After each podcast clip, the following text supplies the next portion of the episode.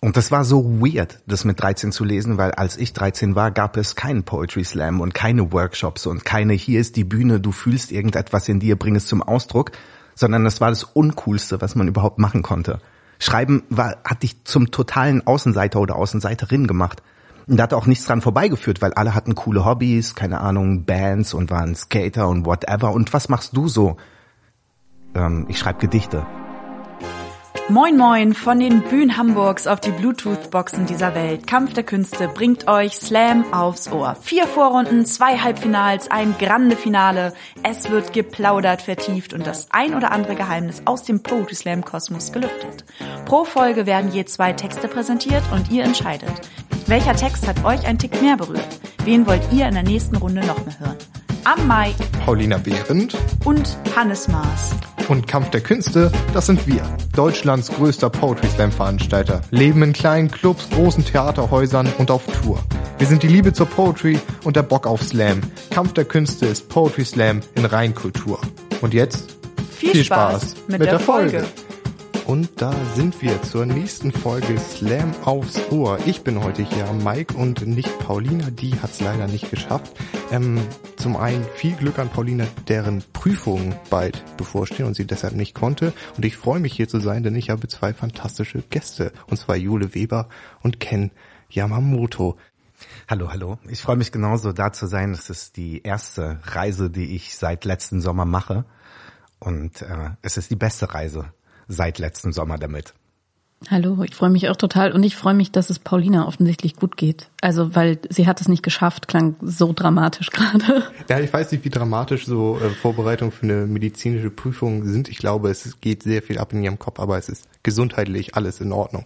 Ähm, ja, ich freue mich so hier zu sein mit euch, denn ihr seid beide zwei unfassbar herzliche Menschen, die man hinter der Bühne, ich habe euch nicht häufig getroffen, aber man kommt immer in Gespräch mit euch und man kann immer mit euch über alles reden, was unfassbar genial ist für so ein Podcast-Format zum einen sowieso und zum anderen, weil es einfach Freude bringt, mit euch zu reden. Ihr strahlt eine Ruhe in Gesprächen miteinander aus, die ihr dann auch noch schafft, auf die Bühne zu transportieren mit euren Texten.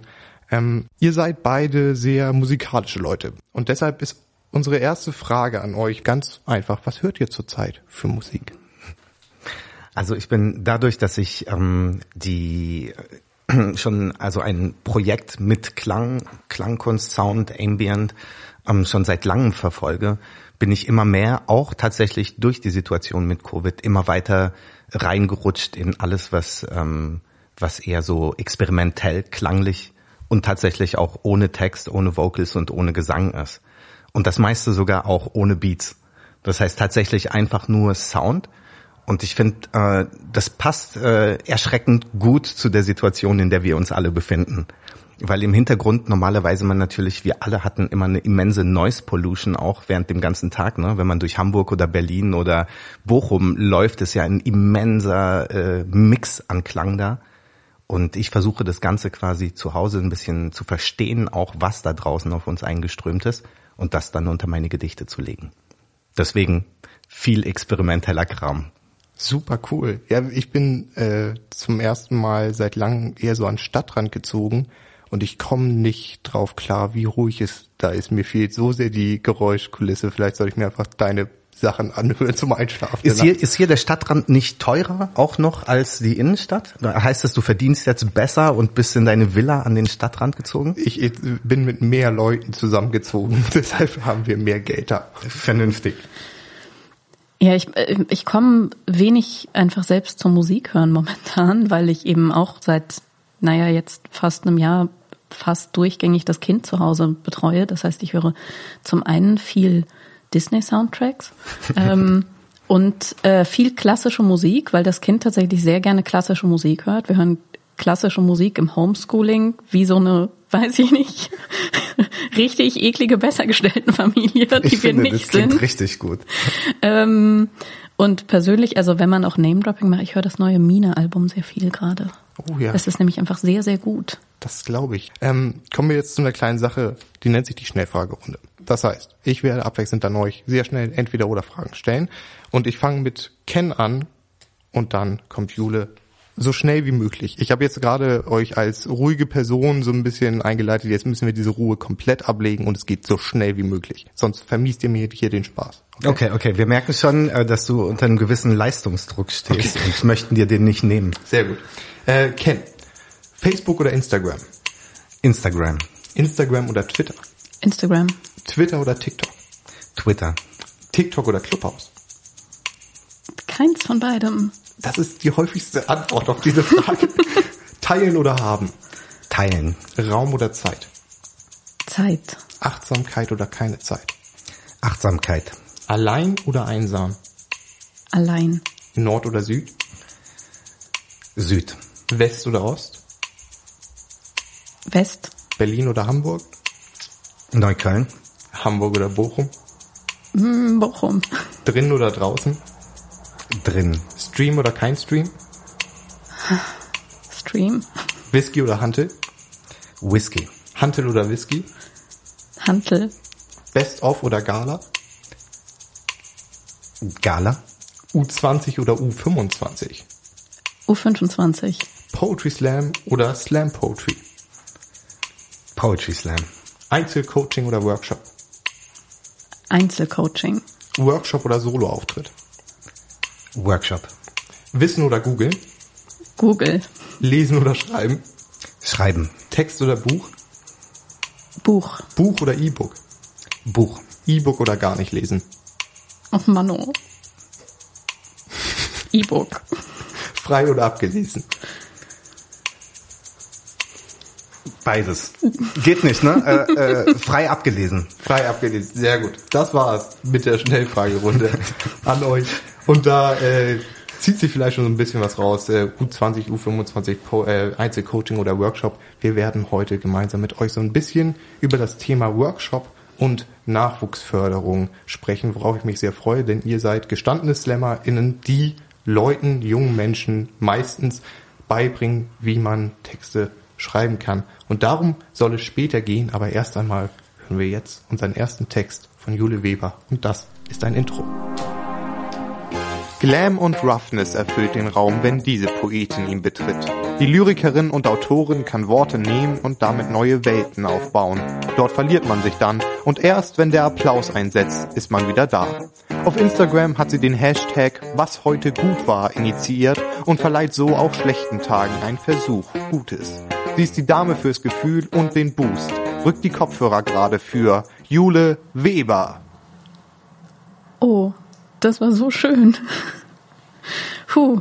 Ähm, wir sagen ja immer, wir machen das alles gar nicht für so Aufmerksamkeit und so. Und ich finde, diese ganze Pandemiesituation hat zumindest mich gelehrt, dass ich mich immer schamlos selbst belogen habe. Ich mache das auf jeden Fall genau, um mir solche Sachen anzuhören. Ähm, und das fehlt mir auch ganz furchtbar. Ähm, eine andere Sache, die mir fehlt und die vermutlich vielen Leuten fehlt in der momentanen Zeit, ist äh, Ausgehen und beim Ausgehen so ein bisschen den Kopf verlieren. Und äh, der Text, den ich heute dabei habe, geht unter anderem darum, er geht spezifischer ums kopflos Knutschen. Auch so eine Sache, die vielen Leuten, glaube ich, ein bisschen fehlt äh, zuletzt. Und ähm, ja, der Text heißt Fehler im System. Es ist ein Fehler im System, ein Stolpern. Ich kann nicht mal sagen, ob mein Lächeln dir gegolten hat, aber du hast es gefangen. Gehalten, bist auf mich zugegangen, mir stieg die Röte ins Gesicht, ob wir zwei nicht zusammen eine Rauchen gehen wollen, als Vorwand gebraucht, um hinter uns die Tür zu schließen. Ich wollte dich nicht lieben. Nicht davor, nicht dann, nicht danach, doch die Art deines Blicks, die Intensität, dieser Kick, dabei rauchst du doch gar nicht mehr. Dabei schaue ich doch gar nicht mehr auf diese Art jemanden an und ihm die Nacht weg, die er schlafen sollte. Bleibe so stehen, obwohl ich lang schon weg sein wollte. Jetzt fällt der Abstand zwischen unseren Köpfen hier kaum noch ins Gewicht. Es hält noch der letzte Rest Anstand, uns beide auf Abstand. Deine Hand hält mir das Haar aus dem Gesicht, so dass das Licht in meiner Brille reflektiert. Was hier passiert, ist ein Fehler im System ist ein nie ausgesprochenes Flehen nach einer Nacht, es macht uns leichtsinnig, unfreiwillig für ein Paar gehalten, müssen wir lachen, wie wir in der Nacht stehen haben, Passanten im Vorbeigehen scherzhaft, nehmt euch ein Zimmer gerufen. was es schlimmer gemacht hat. Ich kann deinen Atem schon an der Nase spüren, unsere Lippen berühren sich fast, du hast gesagt, dein Kuss sei wie ein erweiterter Gruß unter Freunden. So eine kleine Vertrautheit zwischen uns beiden kann ja unbemerkt bleiben. Muss ja nun echt keiner wissen, als wir in die Kissen sinken, weil wir nachgegeben haben, sagen wir unsere Namen und finden, dass niemand sie je so gesagt hat. In einer Sprache, die nur heute Nacht gesprochen wird und mit dem Morgengrauen an Sinn verliert, als wir uns die Stunden von den Händen waschen in der Unschuld einer heißen Dusche, danach gibt es Kaffee und kein großes Gerede. Es ist ein Fehler im System. Erst gestern stand ich vor dem Spiegel, dachte an fremde Hände, mir wurde übel, der Fehler bist nicht du, den Fehler hast nicht du gemacht, das war nicht ich in dieser Nacht, so sehr es auch so aussah, ich habe es angedeutet ein paar Mal, du hast es nicht verstanden. Das hier ist nicht mein Körper. Er gehört schon seit langem den Händen, die ihn nahmen, die Narben sind mir geblieben, die Scherben und Schatten, matte Schlieren auf dem Glanz von Zweisamkeit und Nähe, wie kann denn so egal gewesen sein, was dich in dieser Nacht so nah und zart gemacht hat, wie kann denn so brutal gewesen sein, was mich in dieser Nacht so hart und stark gemacht hat. Es ist ein Fehler im System.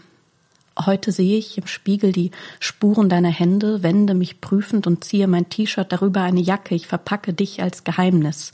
Eindringlich haben wir einander angesehen und uns Schweigen versprochen. Das war eine, eine Nachtaktion. Einmal zwei Menschen, die sich schon seit geraumer Zeit bekannt sind und sich durchaus interessant finden, endlich mal ins Gespräch zu zweit weit gegangen sind, bis sie schlussendlich entdeckt haben, beinahe zu gut geschmeckt, wie sie ein andermal passiert das sicher nicht. Mehrmals aneinander ertrunken, ineinander versunken, bevor sie letztendlich wie alte Freunde in unterschiedliche Richtungen verschwunden sind. Wie kann denn nun nicht richtig sein? Was uns in dieser Nacht so nah und zart gemacht hat, was uns in dieser Nacht so hart und stark gemacht hat. Es ist ein Fehler im System, aber nicht in dieser Nacht gemacht vor langen Zeiten, klein gehalten im Geheimen. Es ist ein Fehler im System, wie ich wollte, was passiert, was passiert ist, nicht will. Stillschweigend formuliere ich, ich habe mich nachgedacht und nicht abgewogen. Letztendlich habe ich mich betrogen um meine eigenen Grenzen, mein Versagen, meine Ängste halte ich still und heimlich, doch ich befreie mich bei Zeiten, damit dieser Körper doch mein ist.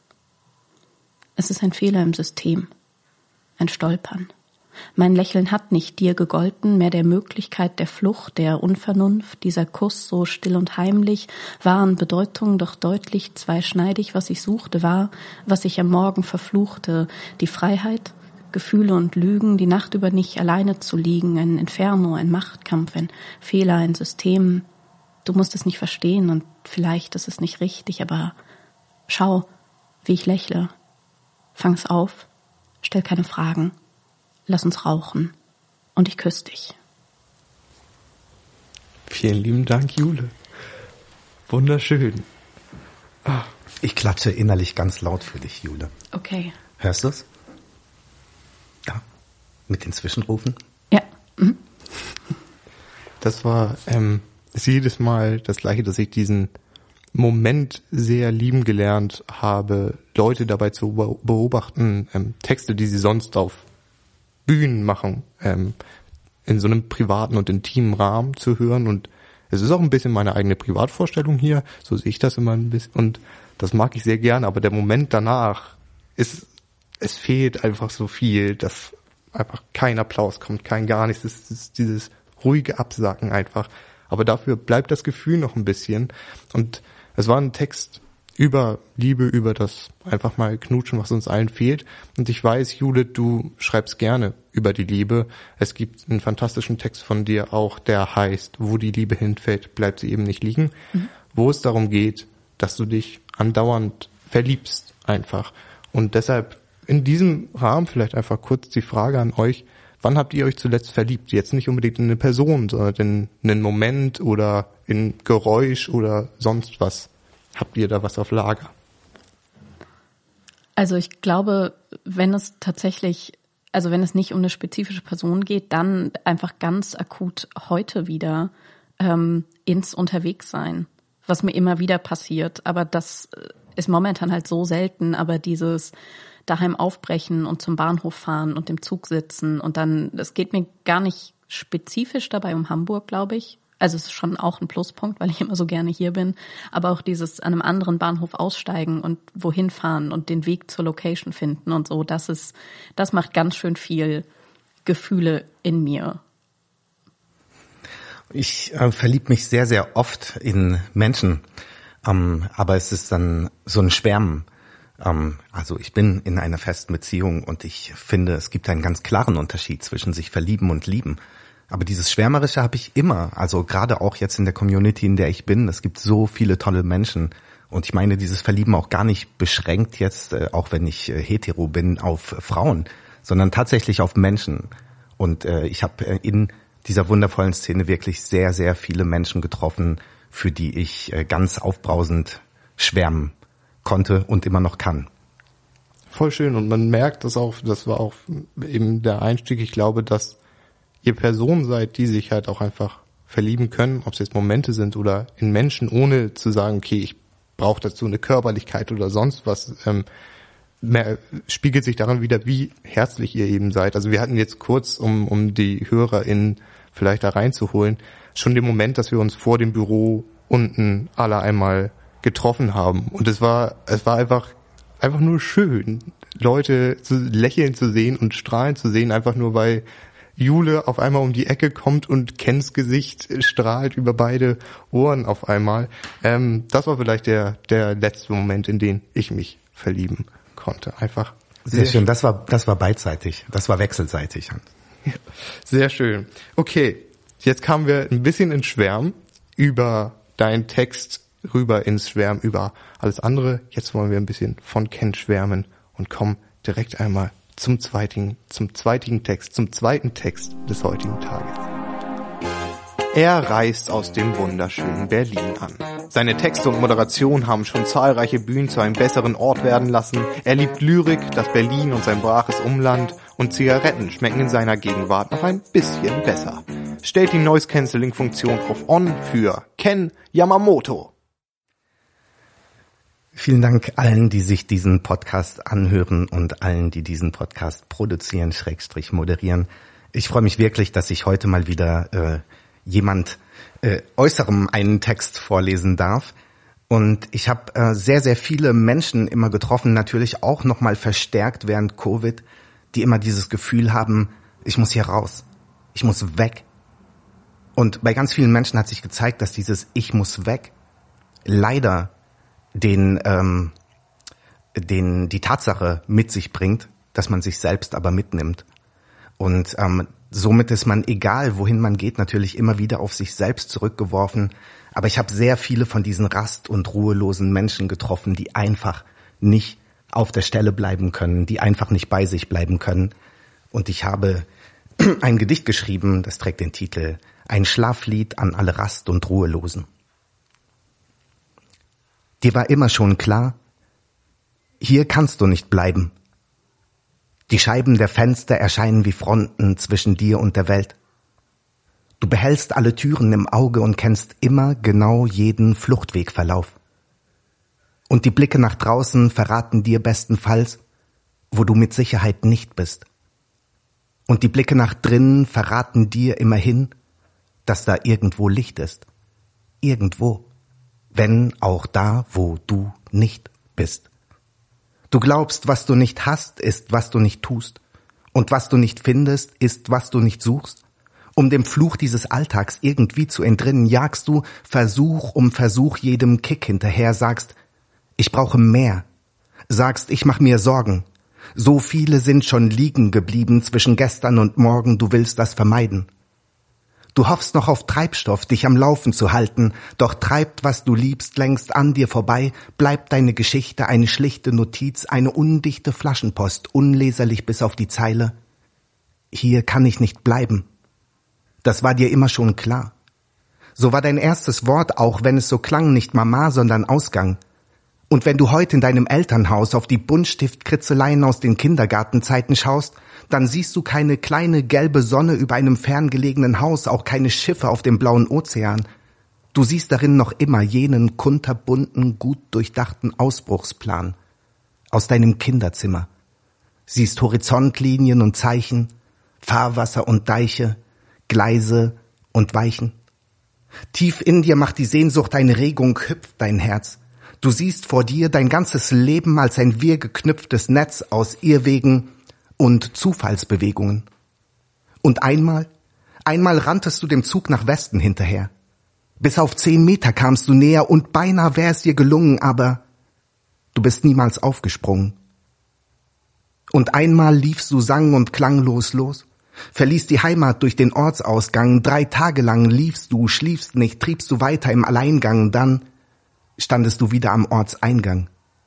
Seitdem weißt du, leider reicht scheinbar Laufen alleine nicht aus, will man vorwärts und weiter und doch zählt der Wille, beweist dir das leise Surren all der Hamsterlaufräder in der ewigen Stille. Vielleicht ist die Erde so groß, damit uns nicht auffällt, dass sie sich bloß immer um die eigene Achse im Kreis dreht. So oder so ist es dir auch egal. Für dich jedenfalls zählt nun einmal nur, dass du weißt, hier kannst du nicht bleiben, nicht unter diesen Dächern, nicht zwischen diesen Mauern, du kannst hier nicht bleiben, nicht zwischen diesen Worten, nicht zwischen diesen Zeilen. Du hast eine ganz eigene Art, dich mit den Gegebenheiten unversöhnlich zu zeigen. Du pisst gegen den Wind, sagst Mist, aber pisst weiter. Wirst mit der Zeit ganz gewiss zwar gescheiter, aber aufgeben ist keine Option.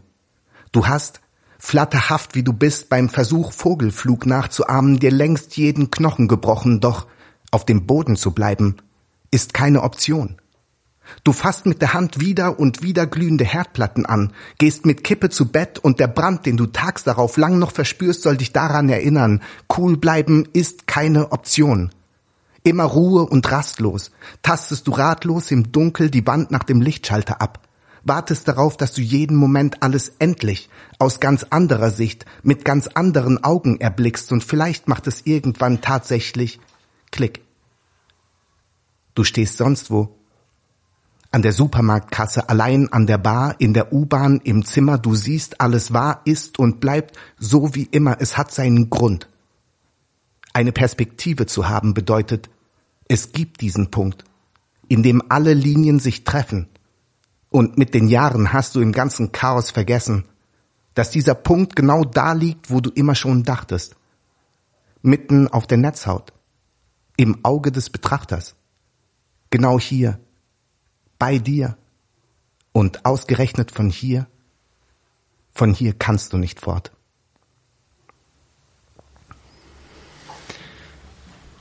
Vielen Dank auch an Ken. Oh. Großartig. Kann ja. ich den Zeitpunkt korrigieren mit diesem das letzte Mal sich richtig doll verlieben? Jetzt gerade. Sehr gerne, sehr gerne. Ach, wie schön. Großartig. Vergesst aber auch nicht, ihr seid auch bittere Konkurrentinnen. Natürlich heute, äh, heute, wann auch immer ihr das hört. Ähm, deshalb einmal kurz an dieser Stelle der Hinweis an alle Leute da draußen. Ihr könnt abstimmen, wen ihr lieber im Halbfinale sehen möchtet. Dafür werdet ihr bitte Steady-Supporterin. Für uns ab drei Euro im Monat könnt ihr schon dabei sein und uns sagen, wen ihr noch einmal gerne wieder hören möchtet. So, so viel dazu schon einmal. Vielen Dank, Ken. Noch einmal großartiger Text auch an dieser Stelle. Wann wart ihr zum letzten Mal rastlos, ruhelos? Wann konntet ihr nicht mehr an euch halten? Habe ich das erwähnt mit, als ich heute Morgen das Haus verlassen habe, um mit dem Zug woanders hinzufahren? Ich glaube dann. War es aber, kam es auch aus einem, aus einer Rastlosigkeit heraus? Weil ist die überhaupt noch vorangestellt in diesen Tagen oder nimmt man einfach nur jeden Ausbruch, den man nehmen kann, mit? Also ich empfinde die schon auf jeden Fall immer noch sehr. Ich muss aber auch sagen, eigentlich vor der ganzen Pandemie mochte ich es sehr, dass ich so ein recht ausgeglichenes Hin und Her in meinem Leben hatte. Ich hatte immer das Gefühl, ich muss wieder rausfahren, ich muss wegfahren, ich brauche irgendeine Bühne und ich will danach in der Bar sitzen und unterwegs sein. Und das ist genau, was ich machen möchte. Und dann kam immer dieser Zeitpunkt, ich bin weggefahren und ich kann das so zwei Abende machen. Und dann fange ich an zu denken, boah, ich will eigentlich einfach nur nach Hause und mir in meiner Küche einen Kaffee machen. Wie, wie geil ist eigentlich zu Hause? Und dann fahre ich wieder heim und dann ist es da für einen Moment gut und dann muss ich wieder raus. Und das hat sich immer so schön gegenseitig beflügelt. Und jetzt bin ich seit fast einem Jahr nur zu Hause und es ist immer noch gut, aber ich würde auch gerne mal wieder irgendwo sitzen und zu Hause vermissen. Ja, das äh, sehe ich sehr. Ich habe kurz alle erwähnt, dass wir umgezogen sind an den Stadtrand und das größte Problem daran ist, dass ich noch nicht einmal wirklich, seitdem ich umgezogen bin, wieder nach Hause kommen konnte. Das vermisse ich äh, total. Und deshalb ist es bei mir zum Beispiel so, dass ich diese Rastlosigkeit mittlerweile gar nicht mehr wirklich zulasse, weil ich weiß, es, es kommt nichts. Die, die stirbt langsam, glaube ich, in mir ab. Wie ist das bei dir, Ken? Na, ich glaube, das ist einfach bei vielen Menschen, es kommt drauf an, was du meinst mit dieser Rast- und Ruhelosigkeit.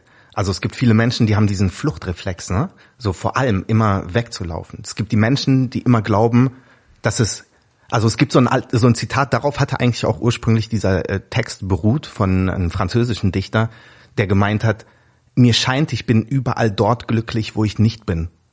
So, und ich fand dieses Zitat so gut, weil ich dachte, das ist ja dieses, dieses irgendwas in dir sagt, du bist hier nicht richtig.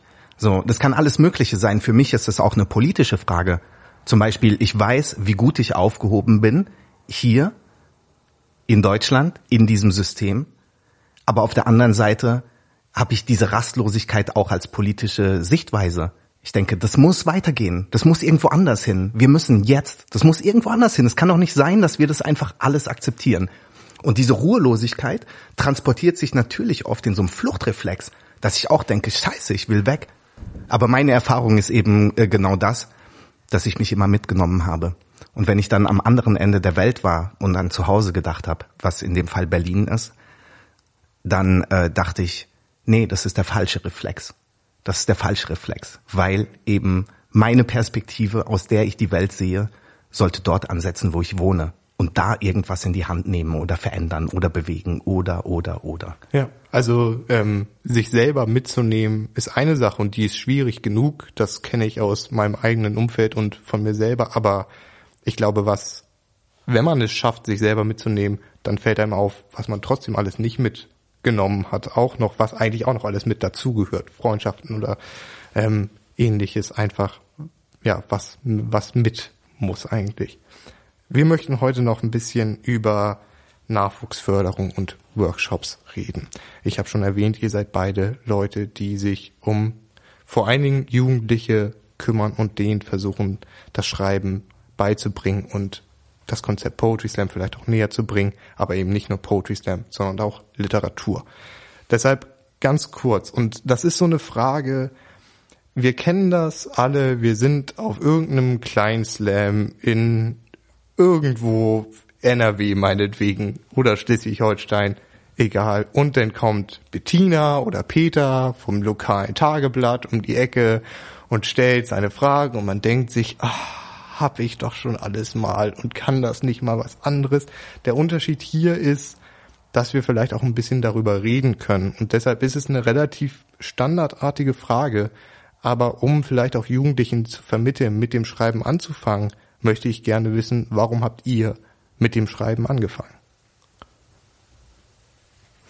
Also bei mir war es äh, so, dass ich relativ früh angefangen habe, Gedichte zu schreiben. Ähm, so mit 13 und ich habe ein Buch äh, bekommen von meiner Mutter, eine Anthologie der französischen Dichtung auf äh, Französisch und Deutsch. Und das war so weird, das mit 13 zu lesen, weil als ich 13 war, gab es keinen Poetry Slam und keine Workshops und keine hier ist die Bühne, du fühlst irgendetwas in dir, bring es zum Ausdruck, sondern das war das Uncoolste, was man überhaupt machen konnte. Schreiben war, hat dich zum totalen Außenseiter oder Außenseiterin gemacht. Und da hat auch nichts dran vorbeigeführt, weil alle hatten coole Hobbys, keine Ahnung, Bands und waren Skater und whatever. Und was machst du so? Ähm, ich schreibe Gedichte. Das war immer so die Antwort, die quasi alles gekillt hat. Und genau deswegen fand ich es auch immer toll. Weil es sowas ist, was quasi die absolute individuelle Freiheit im sprachlichen Ausdruck ermöglicht. Und deswegen finde ich zum Beispiel, ist es auch sehr vergleichbar, diese Phase, auch wenn ich dann diese schwere französische Poesie, die immer tut das Herz weh und der Winter ist dunkel und alles ist kalt und Paris ist runtergekommen oder was auch immer.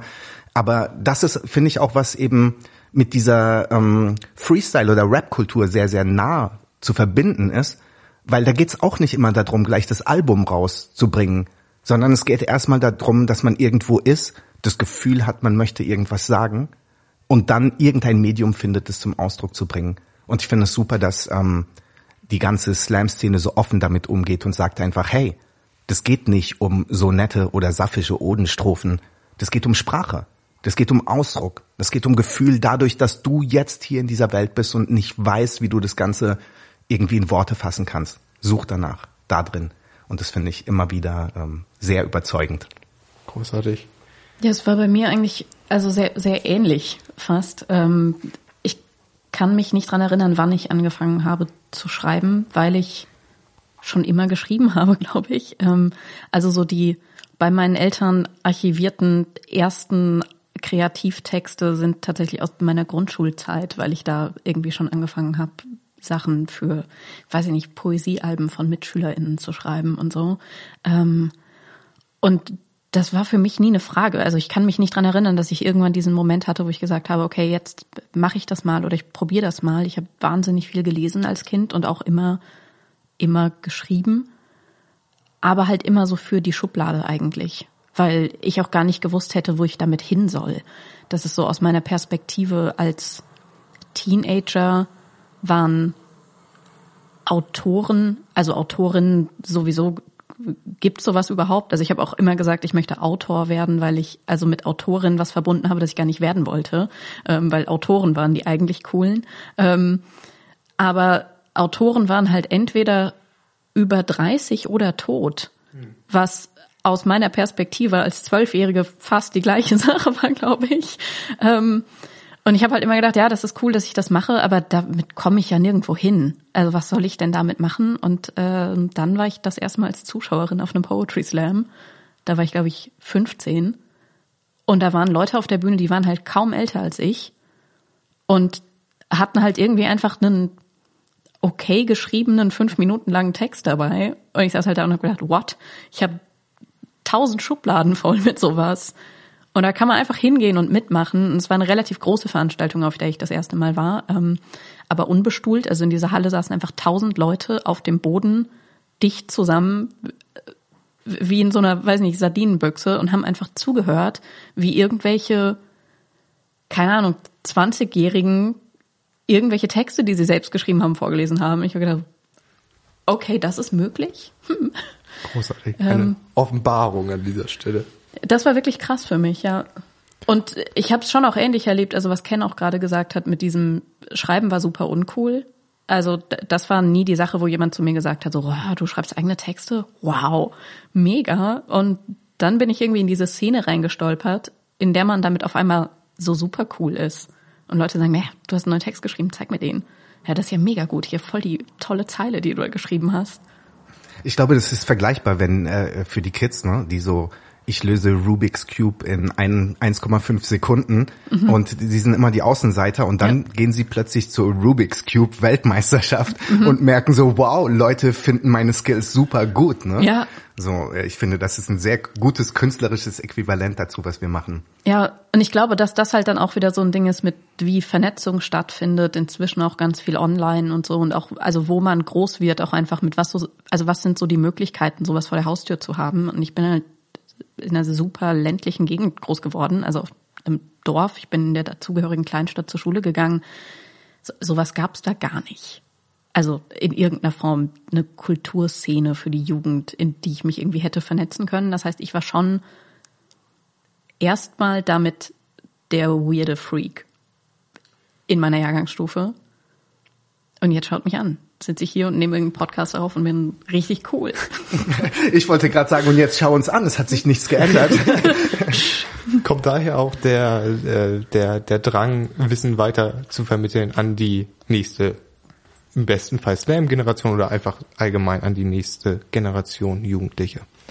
Also für mich auf jeden Fall. Und ich merke das auch immer wieder, also wenn ich in Workshops gehe, zum Beispiel eben an Schulen, also außerhalb von Schulen habe ich oft eh Gruppen, die sich freiwillig anmelden für den Workshop und die eh schon mit einem Grundinteresse kommen. Aber an Schulen habe ich eben auch häufig eine Klasse vor mir sitzen, die das jetzt einfach so ein bisschen aufgenötigt bekommt, mit mir zu arbeiten. Und ich finde es zum Beispiel super interessant, dass ich ganz häufig Situationen mit äh, den betreuenden Lehrkräften habe, dass wenn dann irgendwie Pause ist, dann fragen die mich manchmal so nach einzelnen Schülerinnen und Schülern und sind so, ja, hier, der eine da vorne links so, boah, komm, kommst du klar mit dem? Es ist schwer mit dem, ne? Es ist schwer mit dem. Und sie fragen mich immer genau nach den Kids, mit denen ich im Workshop am besten arbeiten kann, wo ich sagen kann, hier Premium, kreativer Output, weil das halt genau die Leute sind, die im normalen Schulsystem absolut nicht klarkommen, aber kreativ einfach echt krass gut sind und mit, also die das so abholt, dass sowas irgendwie passiert. Und mir geht's in den Workshops eigentlich nie darum zu sagen, irgendwie, hey, ich mache jetzt irgendwie Germany's Next Poetry Star aus euch. Ähm, das muss es überhaupt nicht sein. Aber alleine diesen Zugang vermitteln zu können, zu sagen, hey, all der Kram, der in deinem Kopf ist, den kannst du aufschreiben, das kann ein Ventil sein für dich. Kreativ arbeiten ist eine Option, die dein Leben leichter machen kann. Ähm, das finde ich so gut, weil ich da schon auch immer wieder den Effekt habe, dass ich mir manchmal meine eigenen Workshops so kurz von außen anschaue und denke, das ist, was ich gebraucht hätte, als ich 13 war. Damit äh, überspringst du schon fast ein bisschen meine Folgefrage, weil die wäre jetzt gewesen, ich bin jetzt ein 13-jähriger junger Mann und, und mag Fußball und Mädchen oder Jungs eventuell gerade auch habe angefangen, das zu mögen. Warum, warum ist es wichtig für mich, mich mit mir selber, der Umwelt und Literatur auseinanderzusetzen? Ich würde auf jeden Fall da ansetzen, dass es erstmal drauf kommt, äh, drauf ankommt, was für ein 13-jähriger Junge du bist. Bist du ein 13-jähriger hetero-Junge? Bist du ein 13-jähriger irgendwie in irgendeiner Form queerer Junge, quasi also männlich, äh, biologisch männlich, aber eigentlich anders eingeordnet. Hast du Migrationshintergrund? Wie ist dein Umfeld? Hast du alles? Haben deine Eltern Goethe und Schiller im Regal oder eben gar kein einziges Buch? Wie gut ist dein Deutsch? Da würde ich eben bei allem ansetzen. Und wenn dich dann Fußball catcht, aber du lebst in irgendeinem so Kackstadtteil, der ghettoisiert ist und runtergekommen und an der Schule, an die kein Lehrer will und alle deutschen Eltern klagen sich an der Nachbarschule ein, weil da halt das bessere Lehrpersonal ist und du hockst mit deinen ganzen Migrantenfreunden an einer Schule, dann ist scheißegal, ob du Fußball oder nicht magst. Du wirst auf jeden Fall in meiner Erfahrung irgendeinen Bezug zumindest zum Beispiel zur Rapmusik haben, die das representet, was du jeden Tag lebst. Und da kannst du auch nebenbei Fußball spielen. Du musst auch kein Rapper sein. Das ist einfach, du hast dann irgendeine Connection. Und dieses, was ich denke, was ein Schlüssel ist, der absolut entscheidend ist in Workshops, ist, es geht ja nicht nur darum, was auszudrücken, sondern in dem Ausdrücken von etwas merkt man oft, ich bin nicht alleine. Ich bin nicht alleine in diesem Kack-Stadtteil. Ich bin nicht alleine mit meinen, äh, mit meinem Druck oder mit meinen Depressionen oder Ängsten oder was auch immer du hast. Ich bin nicht alleine mit meiner Hautfarbe. Ich bin nicht alleine da und damit. Und ich glaube, das ist eben etwas, was in Workshops oft auch so ein, so ein Community-Ding hervorruft, dass die ähm, Kids und jungen Erwachsenen und Jugendlichen anfangen zu schreiben und merken, ich habe was geäußert und eigentlich habe ich zum Beispiel nur über einen Traum geredet, dass ich hier wegkomme, um nochmal auf dieses Wegkommen oder so. Und plötzlich hast du halt fünf Texte in so einer 20er Klasse, die alle um dieses Wir wollen hier weg gehen. Ne? Und dieses Teilen ist, glaube ich, eine unglaublich wichtige Erfahrung und dafür dann auch noch ähm, bestenfalls in einem Workshop Anerkennung per Applaus oder was auch immer zu bekommen oder dass äh, deine Freunde und Freundinnen ankommen und sagen, ich habe es gefühlt. Ich glaube, das ist wichtiger als äh, ein Metrum zu beherrschen und eben ein sauberes Sonett zu schreiben.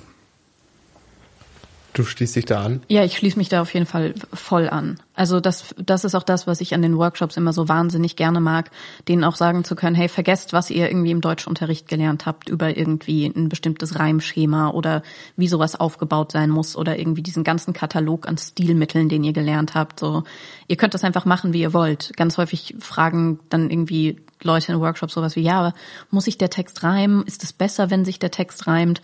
Und denen sagen zu können, so, hey, euer Text kann sich die ersten vier Zeilen reimen und dann nicht mehr und dann doch nochmal aber in einem anderen Schema und dann habt ihr vier Reime innerhalb von einer Zeile, die einfach aufeinander folgen und die nächste Zeile reimt sich nicht mehr, könnt ihr alles machen und ihnen einfach immer wieder sagen zu können, wenn, wenn dann irgendjemand sagt, hä, was soll das für ein Stil sein, dann sagt ihr meiner und damit ist das valide.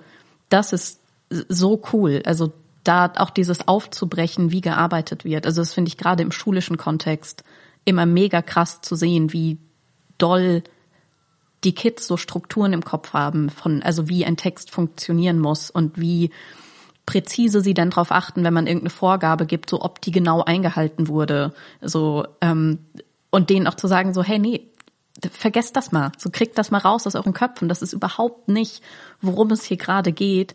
Das finde ich schon wirklich krass. Also auch mit dem, was du gerade gesagt hast, Ken, so wie viel es ausmacht, was für Kids das sind, mit denen man da arbeitet.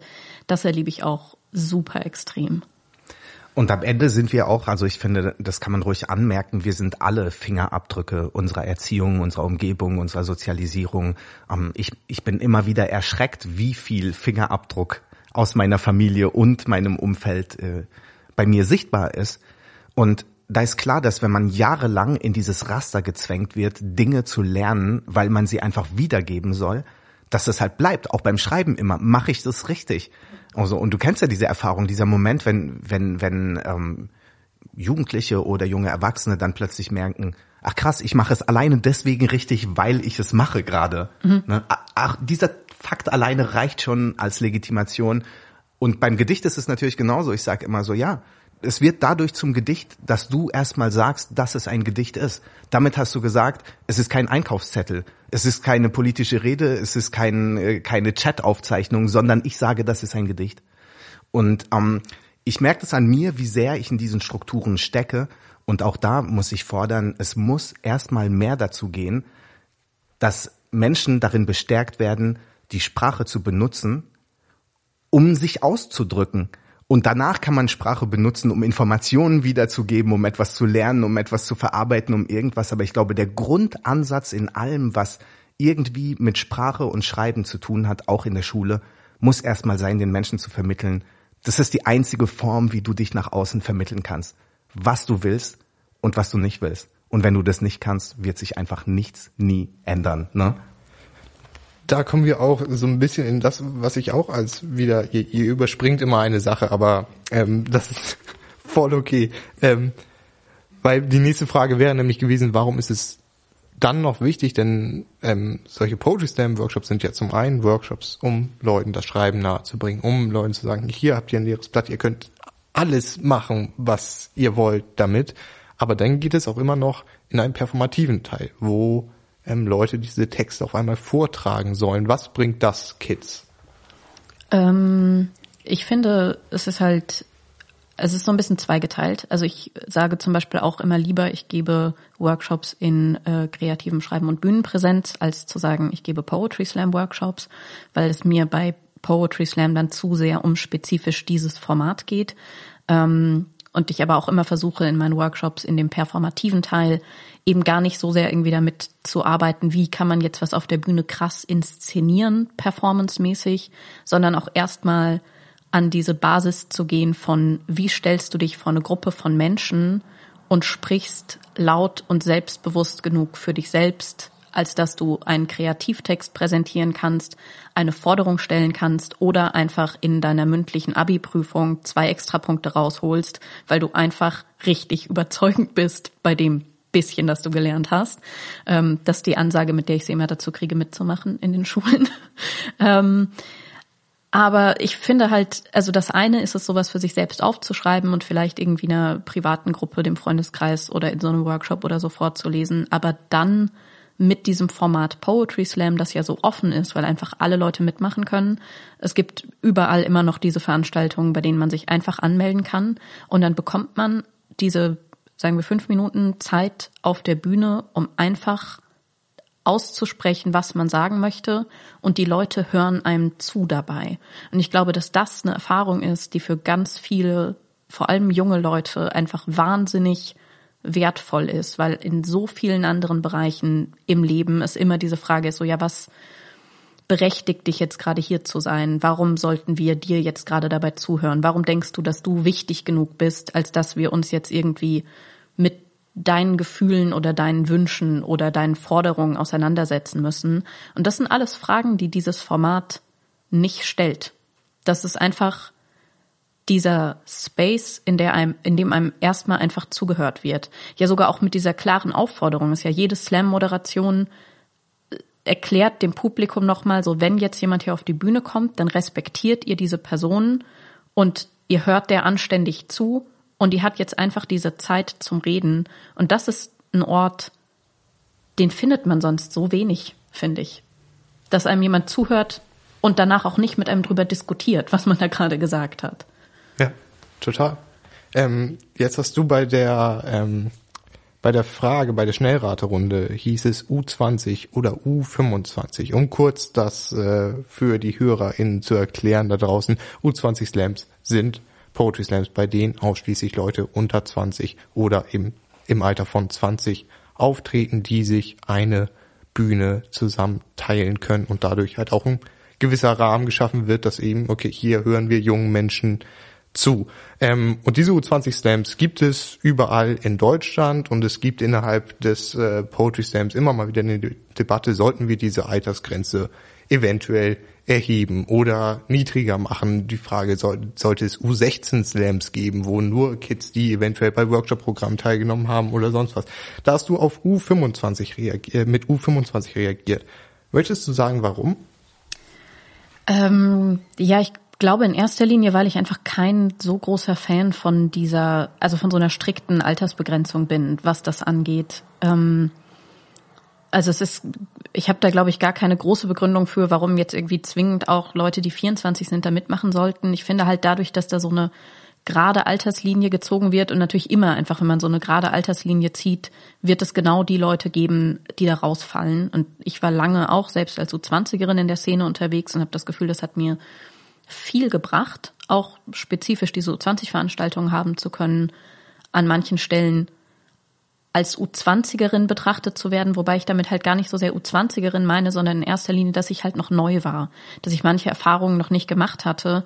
Und das sind Erfahrungen, die auch Leute noch nicht gemacht haben, die dann halt mit 22 in diese Szene einsteigen.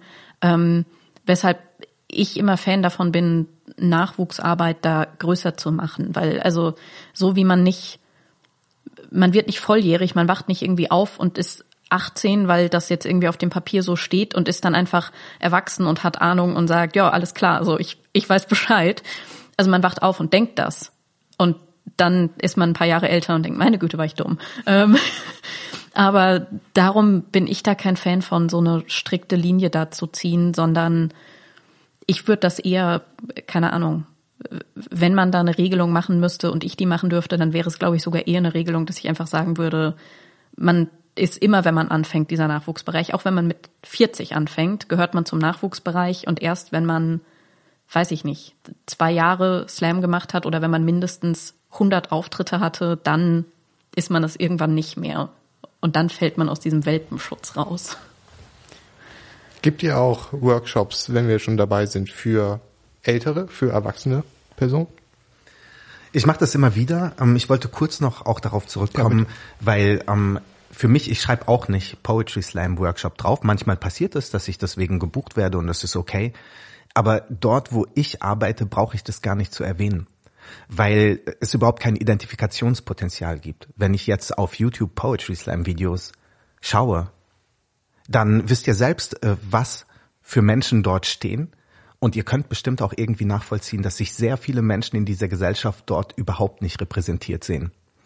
Ähm, und wir haben die letzten Jahre ähm, glücklicherweise, also ich bin älter für die Hörer und Hör Hörerinnen, sage ich es dazu. Ich sage es deswegen dazu, weil ich bin jetzt 43 und ich habe es geschafft, sehr, sehr lange Zeit in meinem Leben zu verbringen, ohne mich feministischen Fragen zu stellen.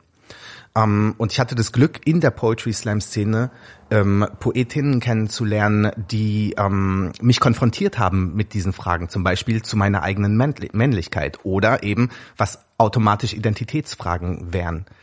Und da möchte ich nur anmerken, dass es, glaube ich, wir so lange wirklich nicht einen freien Ort geschaffen haben, bis sich das noch mehr durchmischt.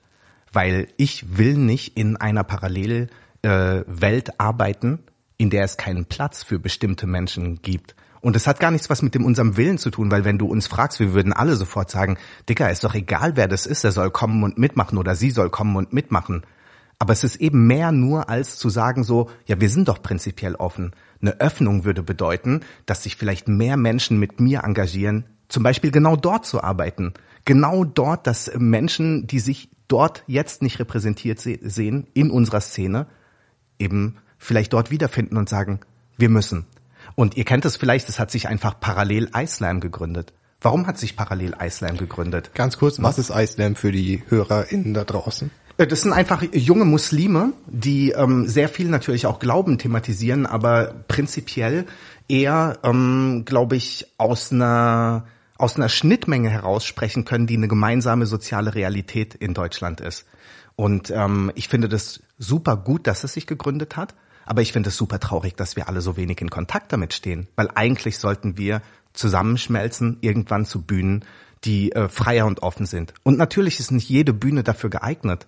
Also ich weiß nicht, ob man ähm, bestimmte Arten von, sagen wir, Straßenpoesie unbedingt im äh, Schauspielhaus präsentieren muss. Aber es gibt eben andere Orte, wo das durchaus gehen würde, ne? Ja.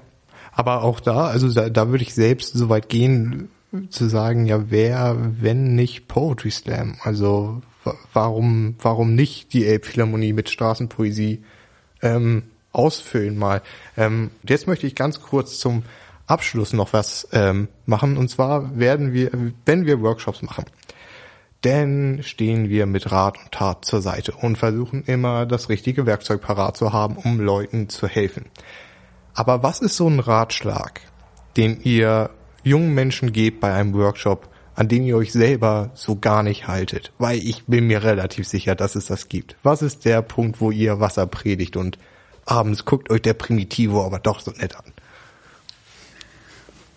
Ähm, ich glaube, all die Power Talks, die ich darüber halte, nicht an sich selbst und der eigenen Kunst zu zweifeln, es einfach zu machen, hey, alles, was du schreibst, ist auf jeden Fall erstmal gut und mach das einfach, frag dich nicht so lange, was du eigentlich schreiben willst, kritisiere dich nicht so viel selbst. So, ich bin so gut darin, so Empowerment-Reden zu halten. Kann man nach Bedarf, kann man die abrufen bei mir. Zehn Sekunden Empowerment-Rede, okay, fein. Zweieinhalb Stunden Empowerment-Rede kriege ich auch ohne Probleme hin. Und äh, ja, dann sitze ich abends wieder da mit meinem Primotivo und denke so, äh, alles, was du heute geschrieben hast, war ganz schlimm. Warum bist du so, wie du bist? Schreib doch mal was Schlaues. Ich unterschreibe das 100 Prozent. Das ist genau das Ding, was ich fühle, Jule. Also du hast es sowas von auf den Punkt gebracht, dieses, dass man andere Menschen empowert. Ist ein bisschen so wie, wie ähm, Leichtathletik zu machen zum Beispiel irgend so ein 60-jähriger Trainer, Trainerin steht neben einen und sagt, mach mal Salto, ich erkläre dir, wie es geht. Aber die Person hat noch nie selbst Salto gemacht, aber man macht trotzdem Salto, weil man einfach dran glaubt, ne, ähm, dass die Person neben einem auch weiß. Aber ich muss auch sagen, wenn ich ähm, für die Kids und jungen Erwachsenen, mit denen ich zusammenarbeite, Empowerment-Momente habe, ähm, das ist eine sozialpolitische Realität, die ich da anklage und alle wissen, dass sich etwas daran ändern muss. Und das, dieser Teil, der bleibt bei mir. Tatsächlich nur die, der Teil mit dem Nicht-Zweifeln, schreib einfach drauf los, dies, das, alles, was du machst. Ähm, ich glaube, da bin ich ganz bei Jule. Wir treffen uns abends bei dem gemeinsamen Primitivo. Sehr gut nachvollziehbar auf jeden Fall an dieser Stelle. Dazu kann ich als halbwegs außenstehende Person des heutigen Tages sagen, die keinen Text präsentiert hat. Ihr macht das verdammt nochmal großartig. Es bringt eine Freude, bringt eine Freude, euch zuzuhören. Bleibt dabei, Leute. Macht weiter so. Vielen lieben Dank, dass ihr da wart. Es war wunderschön mit euch zu sprechen. Und bis zum nächsten Mal. Danke dir. Danke. Tschüss.